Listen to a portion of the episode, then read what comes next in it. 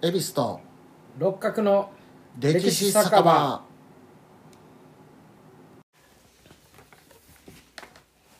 この番組は京都のろくでなしおっさん3人が路地裏にある小汚い酒場の片隅にいる体でお酒を酌み交わしながら歴史やら世の中のことをゆるく無責任にたわごとを垂れ流しする番組です。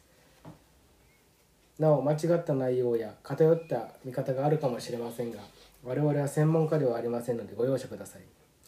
番組への感想などございましたらメールアドレス歴史酒場アットマーク Gmail.com またはツイッターアカウントアットマーク歴史酒場へお願いします。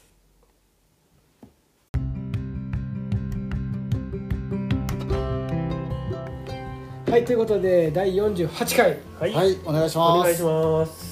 えー今回も再び例年会で引き続き。引き続きですね。はい。でお酒の方も引き続きサントリーロイヤル、うん。えーこちらを、えー炭酸で割っていこうかとはい思います。いやーこのいい酒を。ハイボールで。はい。いやいいね、うん。注ぎやすい。もありがとうございます。うお願いします。よいしょでははい。いいただきまます。す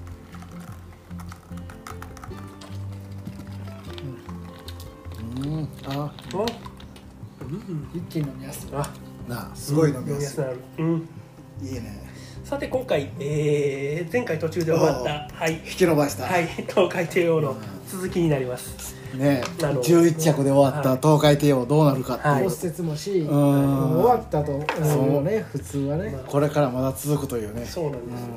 そう終わりじゃないよ、もうちーっとだけ続くんじゃん。ドラゴンボール。亀仙人そっからどんだけ続いてんの。あこれも多分2時間ぐらい続くな。この流れ。でその先ほどの、えーお話しした、はい。その有馬記念1992年の有馬記念で、えー11着と敗れた東海帝王、腰の筋肉を痛めてうん。再び休養に入ります、で、えー1993年翌年の、えー6月宝塚記念での復帰を目指しています。うーんなるほところがその宝塚記念の10日前に左前頭骨の剥離骨折が判明し再び休養に入ることになります。ど頭骨。頭骨。もうなんかやめさせてあげたい。なんかボロボロもう3つの足もいってるやん。でその宝塚記念は骨折から復帰していたメジロマックイーああはいはい。ンが勝利しうん。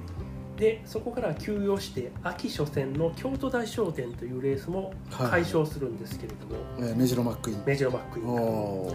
えーで秋、えー天皇賞秋はい。に出走しようとするんですけれどもその4日前、えー調教後の歩容に異常が見られて検査の結果、えー軽靭帯炎、まあ、人体の。それの炎症ですね、うん。その発症が判明。あメグメジロマックイーンメジロマックはい。なるほど。引退が発表されます。おおねもうそれはあかんやつ。ねそうなんや。ここで引退なんや。メジロマックイーンがここで引退します。ああそうか、はい。対決的にやあの昨年の春に世紀の対決とも騒がれた東海帝王とメジロマックイーンの再再戦は叶うことはありません。あのでしメジロ一回だけで。勝ちやったたはい。うんその1回で終わってしまった。終わってしまったんですよ。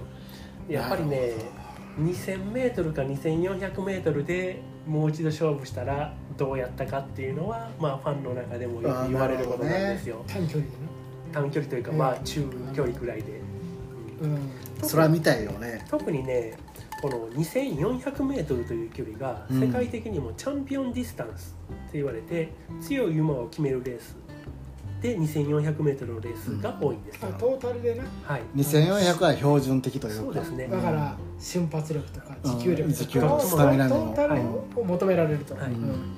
まあその総合力を。ダダービーの発祥であるイギリスのダービーが、うん。まあ、2400、まあ、向こうはあのポンドヤード法なんでうん。何メートルかあるんですけれども、うん。細かくね。が基準になってるので、うん。なので日本でもそのチャンピオンを決めるレースというのでその日本ダービーですとかジャパンカップは 2400m でなる行ほどわれるんです。はいはわかる。よだって一例えば1万メートルとかやったらさ、いうん。それはそれまた違うもんで強いね馬がおるわけやん、なんか短い距離で先直とか。あってだからありますねそれがうん2400が、まあ、と総そう合力をそう。総合力が2400そういうだね。はい。短距離は短距離もおるし。はい。長距離もおるし。やっぱ総合やったら2400がちょうどいいっていう感じですでも陸上に日本の陸上 100m が一番花形や。ん短距離、うん、まあ陸上。まああとマラソンもまあ。どうなんやろ、うん。花形って何が花形かは分からんけど。いや 100m 男子決勝ままあ確かに盛り上がるな盛り上がるのはそうですね。ただ陸上選手は 800m が一番すごいって言いますけえ？へえそうなんや、ど、やっぱりそれが 2400m うん、どうなただ陸上競技界の格闘技やと言われる。え 800m が。総合力が試される。もうスピードも持久力も必要なので、うん。なるほどね、うんまあ、ちょっとそれましたけれども、えさてこの1993年まあ東海帝王を休養してメジロ・マックイーンが引退した年なんですけれどもこの年はのそのクラシック世代さあの皐月賞ダービー、えー、菊花賞に出走できる4歳の世代ですねこの当時の、えーこのクラシック世代は近年最強世代えと言われてまへで3歳児の朝日杯3歳ステークスは LA ウィンという馬が勝ちます。えうん。で皐月賞は成田大使。うん。これ滝豊騎手が持ってます。で日本ダービーはウイニングチケットという馬が勝ちます、な。なんかそれ聞いたことある。とこの3つの G1 レースで全て2着になった馬がいるんです。ほうこれがビワハヤヒデという。ああ聞いたことあるわ。聞いたことあります。知らん。なあいや知らないですか？はい聞いたことあるわ、あうん、全部2着やったんや。ーでまあ多分六角さんはビワハヤヒデよりも弟の方をやったら多分名前聞いたことあると思います。モーリス・グリーン。このビワハヤなんでにビワハヤヒデの弟はこの次の年1994年でボバ三冠達成する、えー成田ブライアン。成田ブライアンのお兄ちゃんですへええそれは有名なはい人やでこのビワハヤヒデという馬なんですけれども皐月賞前の若葉ステークス東海帝王も走ったレースなんですけれども、ここから、えー東海帝王に乗っていた岡部幸雄騎手が乗ることになるえおおはいはい。で岡部幸雄騎手っていうのはまあオーグリキャップの時も少し言いましたけれども東京ナンバーワン。あの関東ナンバーワンなんですけれどもあの関西からの馬の騎乗依頼が来ると関西の馬のことよう分からへんからって結構断らはるんですよ。うん。東海帝王に関しては調教でいいからいっぺん乗ってみたいって言ってたそうなんで話が来た時に、まあ、そのまま乗ることが決まったんですけれども、このビワハヒデの話が来た時は最初断らはるんですけれども、ど、海原康代とめっちゃ悪口言われそうな機種でまたこの岡部騎手ってインタビューの受け答えが結構淡白なんですよ。例えばいい勝ち方してちょっと先々活躍できそうやなみたいな馬がそううん。あの勝った時のうん。インタビューで、まあ、この先楽しみですねみたいなことをインタビュアーに言われても、いやいやと。まだまだと。なんもなんもみたいな、うん。そういう言い方をするような騎手エリカさん。や別に別に。って ただダービーで2着に敗れた際にはうん着実に成長していると。うん。こんなに頼もしい馬がはいないようんというぐらい普段褒めたん。や塩対応はい、塩対応やったのにこの辺から褒めるん。ですよで東海帝王いやビワハヤヒビアハイで秋になって、えー神戸新聞杯という菊花賞トライアルに開賞しますうん。できそのまま菊花賞に進むと菊花賞で、えー、5馬身差で圧勝しますビワハヤヒあーその際には、G1 馬やはい、これからはビワハヤヒデの時代が来るとあこの先も有馬記念でもぜひ乗りたいっていうほどー。その能力を認めるようになるで昨年の有馬記念でメジロパーマをギリギリまで追い詰めたレガシーワールド。うん。これがこの年ジャパンカップ勝ちます、ああはい。でそういう、まあ、このクラシック世代の成田太一ウイニングチケットビワヘアヒデが三強と言われたように、うん。クラシック世代が盛り上がりでコバの方でもレガシーワールドがジャパンカップを勝つなどしたためうん。なかなか復帰新旧入り乱れてなかなか復帰してこないうん。ね。東海帝王というのがファンからは忘れ忘れられるよね。そのレガシーワールドと接触したから欲しいのがまあまあまあそうなんですよ。ね、そう言われてるからね。でまあその世紀の対決と呼ばれたメジロマックにも引退して、うん。東海帝王は全然復帰してこうへんうん。新しい時代が来てるそうやなも時代がう変わった。時代は変わった。ニューエイジが一つ。そうや。いつの時代もそううそなるわ。まあそれでも骨折の方が治った東海帝王がうん。復帰に向けて調整されてようやく、まあ、レースに使使えるような状態になったということで復帰戦決まりますけれどもそれは前走から丸1年経93年年末のグランプリ有馬記念おー人気投票のはい、しかし昨年コンビ組んでいた岡部騎手うん。はあ琵琶早そうやね。惚れたはった成もん田ブライアンねお兄ちゃん。お兄ちゃんに騎乗が決まっています、うん。で武豊騎手にうん。どうやろうという話をするんですけれども、うん。この年の桜花賞とオークスという、うん。あの4歳の牝馬2冠を達成したベガという馬がいたんですけれどうーんもそれが有馬記念に出走するために断られます。なるほど。それに乗ると。へベガじゃなくて。アドマイヤ・ベガのお母ちゃんです。えうん。ベガのみ。ベガ。で陣営は再び、えー昨年騎乗した田原正樹騎手に騎乗を依頼し、実に364日ぶりの出走が決まります。ほぼ1年。ほぼ1年です、でこの年の有馬記念、えー14頭出走するんですけれどもうん14頭。うち8頭が G1 馬、おおすごいね、はい。えーだからあのー力の差が拮抗してる時代なんやあねのレベルが高いと言われる時代ですけれども、えー東海帝王はそんな豪華メンバーにもかかわらず単勝9.4倍の4番人気。うん。1年空いてたのに、なんで？ブランクあんのに。人気があるから。うん。時期があるから。なんで？自信があるから。なるほど。しかし副賞うん。3着以内に入ったら的中、うん。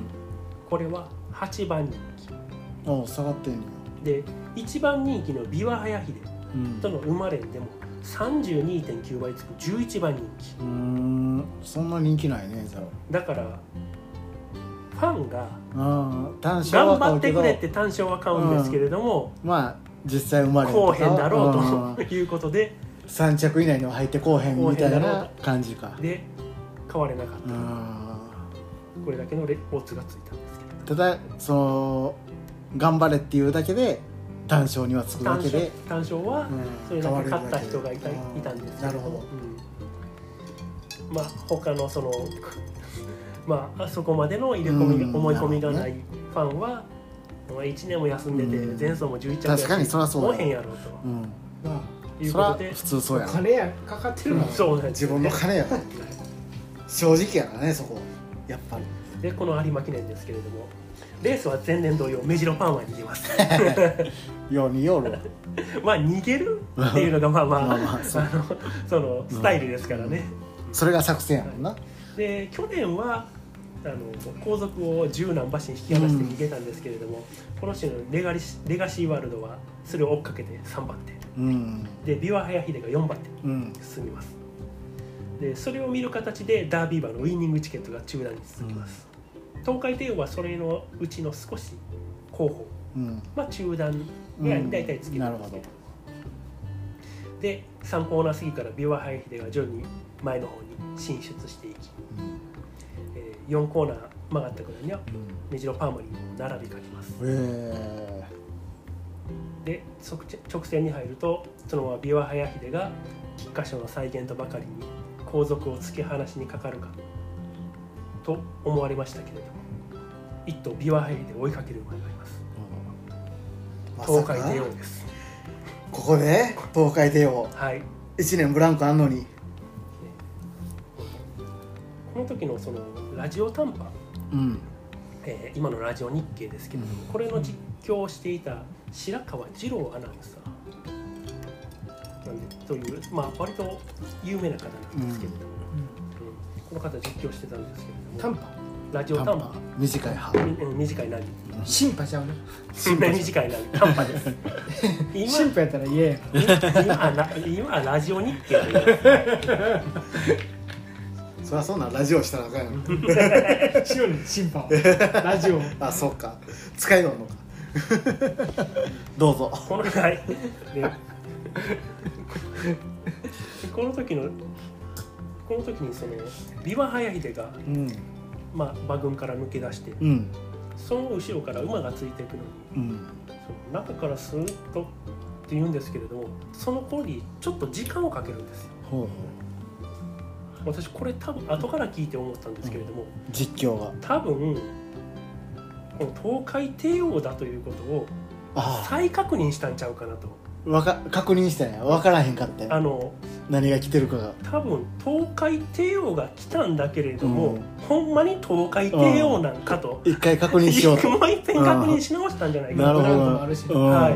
ほんまかとなったんやな、うん。ほんまかと間違いを言うたらあかんしね、はい。そうそうそう。ラジオだけで聞いてる人も言いはるし、はい。ですそれは重要やからね。中からスーッと東海帝王が来たぞって言ってそこからもう濃い色も変わるんですよ、うんえ確認してあほんまに来とると思って。ほんまに来とる。とでその東海帝王が琵琶早秀を、まあ、追いかけていきうん、ます、中山の最後の直線は上り坂です。うん、坂があんねや。上り坂でじわじわと差を詰めてうん残り 100m で並びかけるとうん。最後は2分の1馬身を抑えて1年ぶりのレースを勝利で飾ります。すげえ。でその長期休養明けの G1 最長記録の中363日うんうん。というのがあるんですけれども、うん。これいまだに破られてないへえああそうなんや。だから前走からうん1一年年開いて。いきなり G1 出てきて勝つというのはいまだに達成されてまますさにカムバック。うんそうなんですよ。なのでねその NHK の実況でも最後東海帝王よみがえりました。というふうに言われフジテレビの実況では東海帝王奇跡の復活。うんなるわな。というふうに言われるんですけれども、えーそのためにこの東海帝王は奇跡の馬と呼ばれることがん。これはすごいわ。多々あるんですけれども、ミラクル？メイクミラクでもね先ほどあの骨折馬の骨折の話をした際ルに、うん馬骨折すると結構大変やっていう話したじゃないですか、しましたよね。あの、まあ、体重も大きく下がって、寝れへんようになるはい。でまあ、その奇跡というのが簡単ですけれどもやっぱりこれは復帰のために尽力したそのスタッフと、うん。もうそれに応えた東海帝王のその精神力といいますかそういうものの、まあ、賜物その裏側やね。である、うんまあ、それを奇跡という二文字で言ってしまうのはどうなんかなっていうのは、まあ私個人の意見なんです奇跡より努力やと。うん。みんなの努力があってうん。1年間努力があってそこに向けて有馬記念に向けての努力が実った結果であってそう。奇跡ではないと、はい。なるほど。うん、言いがちやからさそうまあそう分かりやすいからね。そその方がうん。やっぱりね、あの、うんその耐えメディ難きを耐え忍び難きを忍びそうですね。話をしっかり前々回の話と一緒で、ねメディアはそういうふうに言いたい、あ切り取ってね、うん。そこで短いスパンでうん協力的ななんかすごいメッセージを伝えたいってなるとそういう奇跡とか使いがちやからね。YouTube で切り抜きでさ、うん。あの流されるやつ、うん。まあどうしてもねキャッチーなところがそうなるからね審判がやるよ、うん。勝利ジョッキー。審判が出てきた。勝利ジョッキーインタビューで田原壮樹騎手は、えーこの勝利は日本競馬の常識を覆した東海帝王彼自身の勝利です。うん。いいこと言わはるな。彼を褒めてやってください。涙ながらに称賛してます。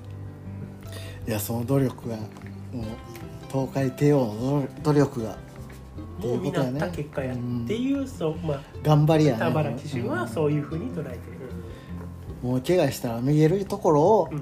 そこを乗り越えて。っまあ周りの人が復帰できるようにと頑張っていい話やていうことや。ねで、えー翌年1994年にも現,、えー現役続行し調教を進められていましたけれども、えー4月14日前回前回と同じ左前頭骨骨折が判明。うーんそうか。で回復が思しくなく8月27日引退が発表されます。あだからもう有馬記念が最後のレース。最後のレースです。そこで勝って。だから有馬記念で11着に負けてうん。1年休んでで有馬記念で復活してが最後のレース。うわ。もうそれはもうポッキリ殺処分じゃない骨折？うんだからあのそうですね、うん。あのひびが入ったか、あーまあでもそこで済んでよかったな。よかった。ボバとして。これ以上やってなそのそのポキッといってしもたら安楽死処分になる可能性はありましたけどね。で、8えー10月24日日曜日。うん。東京競馬場で東海帝王の引退式。えー、そんなんしてくれんねや。あの G1 勝った馬は、うん。馬主さんがしたい言うたらへえあの引退あ式することができます最近はね例えば活躍した馬が有馬記念を最後のレースで、うん。レース後に引退式しますとかいうことがまあ多々あるんですけれどもあのまあ昔は昔というかこの頃はあの引退が決まってからしばらくした後にその競馬場で、うえんーお昼休みに。引退式が。引退式が行われる競馬場で行われるんですけれども、えーこの当日えー10月24日の日曜日東京競馬場メインレースはオープン特別の東京スポーツ杯というレースです。はい。にもかかわらず10万6179人のファンが訪れます、うん。G1 でないとこれぐらいは集うまらない、ん。で田原正樹騎手を戦しえーダービー優勝時のゼッケンをつけた姿が披露されます、えーいいね。でこのこの日のメインの東京スポーツ杯。オープンのレースなんですけうん。ど皐月賞で一馬身まで積み寄った車高グレード。うん。が3年10ヶ月ぶりに勝利します。3年ってすごいな。えほぼ4年や。だから、えー3年10ヶ月。だから車高グレードが3歳の12月にあハボタン賞だったかなっていうレースを勝つんですけどそれ以来です。それ以来買ってなかった。勝ってなかった馬が東海帝王の引退式がある日やから言うてよう現役でいたな。奮起したい奮起して。なのでねファンはこれ東海帝王の花向けやっていうふうに言ってるんですなるうん。あそういう物語があるわ。最初の方のライバルやったっけそうです。うん。皐月賞の時に一馬身まで詰め寄った、うん。はい、馬なんですけれどもそれが3年10ヶ月ぶりにそっちの方がすごいですすごいそれもすごいね。3年10ヶ月でで、えー引退した東海帝王守護馬になります。うん。で、えー初年度から100頭うん。ほどの、えー繁殖牝馬との交配がされて以降も100頭前後で種付けがずっとされます、うん。えー2000年代までは、えー50頭以上の産区が中央競馬のレースに出走するなど、えー、守護馬としても一定の実績を上げます、えーで2013年春の種付けシーズンを終えて元気に過ごしていたんですけれども、えー8月30日、えー掲揚されてた社大スタリオンステーションうん。という、まあ、その守護馬のうん。が多く掲揚されているところがあるんですけれどもそこの馬房東海帝王の部その、うん。そこの部屋で心不全を起こして息を引き取りました、えー25歳長生きやね。まあまあまあ標準的あそんなもんなんですか？うんまあまあちょっと言い方長いやっぱ30歳超えて生きるそうなんですか馬。って今何倍だ30何歳やろね。最長えそこまで繁殖ボボアとしていや30歳30歳になるとさすがにね繁殖能力の方があのやっぱりおじいちゃんに頑張れというのもさすがに 難しいかなと思う。あでも30歳ぐらいまでは生きれんねや。生きますへね、えそうなんや。うん、まあただそれまで、うん、早いこと死ぬ亡くなるのもいますけれどもね。だから競走馬で6歳とかねうん。7歳7歳までいんのかな。6歳ぐらいでそうですね。で、えー現代のバレーやったら6歳7歳ぐらいまでうん走る馬がほとんど。よまあ余生結構あるんやね。そうですね、まあ、ん長かったら10歳超えても走ってる子いますけどうんね、でで、えーここから血統の話になります、はい。えー東海帝王と、えー世紀の対決として盛り上げたメジロマックイーンうん。は同じトールビオン系といううんうん。あの同じ系統になるんです。はい。世界的に言うとヘロド系といううん。えー血統になるんですけれども、えーこの血統は三大始祖サラブレッドには三、うん。うん、遡っていた3頭のどれかに行き着くという三大始祖がいるあるんですけれどもその一頭バイアリータークという間に遡る血統なんですけれども、えー現在滅亡しかかってます。ああそうなんや。で2020年うんにヘロド系の守護馬の種付け頭数。世界で109頭へえそんだけしかいいひんの。日本だけでも7000頭ぐらいが生まれてくる。ので、うん。うん。世界で世界でそんだけ109頭というのはかなり少ないです、なんでそうなの？えー。勝てへんからってこと？そうですね。実力が。メジロマックイーンの方は、えーエイダイクイーン、えーヤマニンメルベイディアジーナといった馬が中央の重賞勝ちをするんですけれども多くが牝馬なんですよ。うん。でボバで唯一重賞を勝った北斗スルタンという馬がいたんです、うん。うん、でするたでこの馬も天あの春の天皇賞に出てきてくるっていうのでこのメジロマックイーンがおじいちゃんメジロ朝間うん。でお父ちゃんメジロティターンというんですけれども、その親子3代で天皇賞を勝っててね。親子4代天皇賞の期待制覇の期待かかるんですけれども、えー G1 競争には勝てなくてでその後北斗スルタン障害競争に出走して故障して予後不良安楽死、うーん養不良か。で、えー最後の現役競走馬として2014年に引退した銀座グリーングラスうん。地方馬やと思いますねこうれジロマックイーンのこのボバこの馬を熱心なファンが引き取り守護馬として残っているのみです、おおすげえ。そういうファン日本におけるヘロド系の？えー、とメジロマックイーンの子で唯一残っている守護馬です。それはヘロド系ってこヘロド系です。で東海帝王なんですけれども、えー東海ポイントという馬がマイルチャンピオンシップ、うん。G1 勝ちます。がその時すでに1000馬になっています。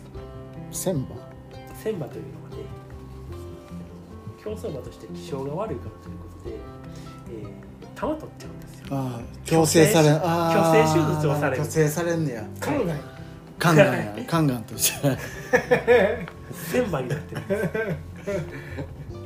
す。であとはえーヤマニンシュクルという馬が阪神、えージュベナイルフィリーズという、まあ、あの2歳 G1 勝つんですけれども、えーこれも牝馬なんですよ。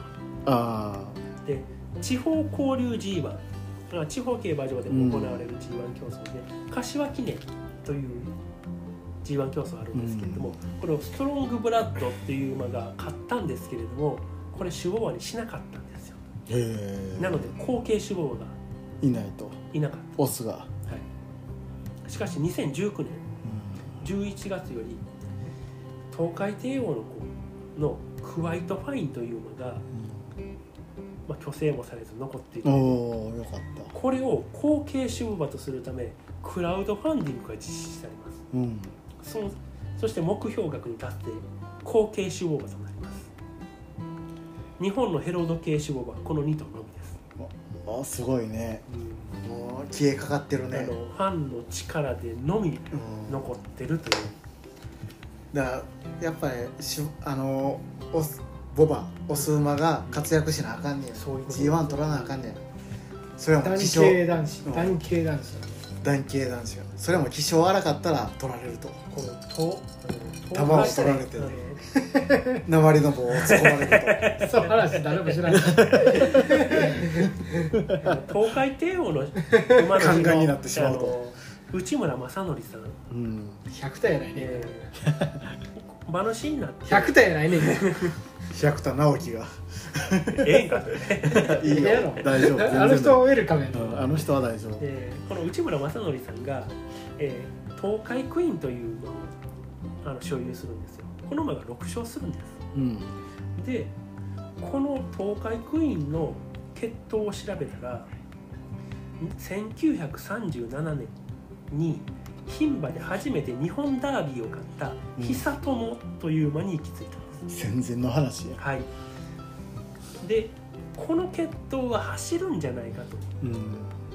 この久友の子孫を内村さん個人が次々と購入していきます。へえ。でその牝その牝馬の系統をつないでいって久友の5代孫。だから東海クイーンの3代子やったかな。それが東海ローマン東海ナチュラルの姉妹になるんです。だからこの久友の血を継いでいうんいったことでその東海ローマンで G1 を勝ちうん。東海ナチュラルの子で自身もダービーオーナーになったと、なるほどねね、生産者もやっぱりレースで勝てる馬を作るでないと売れないっていうのは分かるんですけれども、まあ実力資本資本主義だからね。こういう貴重な血うんを残すっていう。残すっていうこともやっぱり重要ではないんかなとはどうしてもファン目線からしてると思ってしまうんですよ。うん。だからし勝負の世界とは別としてうん。残していきたいよね。種の保存っていう、レガシーやな。ある種。うんレガシーやもんね。特にこの、ね、ヘロド系というのがうん。滅亡しかかってるんで、まあそのレガシーに腰の骨やられたわけどね。こっちのねなるほどこっちの筋肉ね、はい確かに。はい、ちょっと長くなりましたけれども東海帝王のこんなところでございます。なるほどねあのちょっと僕思ったことがあって、はい。最初の安田の中でははっきり言って動物なんてまあ知能知能とか、はい、結局まあ畜生なんで言い方悪いですけど、うん。なんかそういうことを思ってるんですけど、なんていうんですかねその最初の東海帝王が一番最初にあかんくなって復活した時に安田さんがこの馬の精神力みたいなことを言うた描写があったと思うんですよね。このなんかあの東海帝王の精神力が。あまあ骨折して戻ってくることはまあそうそうそうそう、そういいうそのごめんなさい間違えてたら別に安田さんやったと思う最初の騎士ジョッキ最初のジョッキーは安田騎手ですね。ーが言ってた描写であったのがその精神馬の精神力っていうもうこの今回の話だからあったわけですよ。あ馬に精神力ってあるのかなと思って。あのね東海帝王というのがこのえ松本厩舎に預けられる際にあの気の難しい馬なので、扱いには十分注意してくれというふうに言われて預けられたんですけれどもこのただこの松本厩舎の厩舎スタッフはうん。それを疑うんですよ。すっごい素直で扱いやすい馬やとそれはんだからそのその育成牧場うん。までの東海帝王とその厩舎に入った厩舎後のに入ってからの東海帝王のその印象の違いは何かというふうに。これは東海帝王すり替え説か。あのねそれね言われてんのは、うん。東海帝王という馬自身はその素直で従順な馬ではあるんやけれども自尊心が強かったんじゃないかなるほど。というふうに言われてるんですだからそうなんですよ。だから、まあ、何が言いたいかと言ったらその精神力っていうをこう、うん。ジョッキーが言うわけじゃないですか、そのはっきり言ってそんな猫とか犬でそんなもんが精神力があるとは思わへんねんけど、なんかでもそういうのに携わってる人らが実際にそれをなんかオフィシャルな場面で言うってことは何かそういうことがあるんちゃうかな、まあうん感じ取あってるっていう部分はあると思います。よだからすごいちょっと違うなって思ったんとまあそのジョッキーはジョッキーでバイアスかかってるから、まあまあ。自分の職業やから、うん。それはそれでもしかしたら幻想なのかもしれんし、でもただ無知打たんと一着ゴールを目指すっていうのもね、うん。何かあるやろうしね、うん。それは何か考えての、馬が考えての、ううんことやろうし。そうそうでも人間がが命令せんでもいけんねんから。でも結果としていろんな人たちがそうやって言うてるわけよ、まああの精神力とかその精神、めあのめうんメンタル、うん。馬のメンタルっていうことのことを、知性はあんねやろね。うん。あるんかもしれんねやっぱりそういうのはまあ人間には分からんやろうけどね。そういうのを思ったのと、うんもう一つあの馬の血統のそのレイジさんが出たあの3種類のそうそう。うん子孫に遡るうちのが面白かったね、サラブレッド。人間で言うたら絶対ミトコンドリアイブっていうそうやね。アフリカの女性になる。馬は3つあるねサラブレッドは一応3系統あるから、そうやな確かに馬の方がいろいろあるで。3つの上頂点あるやろって思うけど あるけどそこもう遡れへん人人類の方は一人のアフリカの一人の女性にそうそう。遡るとか言って。ミトコンドリアをな。だ誰が見たんやっていう話も。まあ僕の意見はこんなかなまあまあもうそんな感じですか。ら、うん。でも馬もやっぱりムチ打たんと走るっていうのは僕はすごいなって思ったし、だからねオグリキャップとかあとはディープインパクトとかも、うんうんすごい賢い馬やとはだからよく知能が高いんちゃうかな、うん。だからそしたらもうじゃあ分かんねやろね。は何をやってるか自分が、分かってて、ううんんだからこの、えー東海帝王の父のシンボリ・ルドルフうん。もそれがよく言われててそのゴール板の位置が分かってて、うん。そこ通過する時に先頭にいたらいいんやまろみたいな感じでだから大差つけないんですけれども、うん。抜かせないみたいなそういう勝ち方をしてるからそのもしもし、うん。そうやったら馬がほんまに鼻ちょって伸ばしてるとか そうそうそう。そういうやつもやってるかもしれんね、そこまで分かってたんではないかうんみたいな言われ方はしてますね。うん。何かあんねやろうねやっぱそういうのが分かる、ん。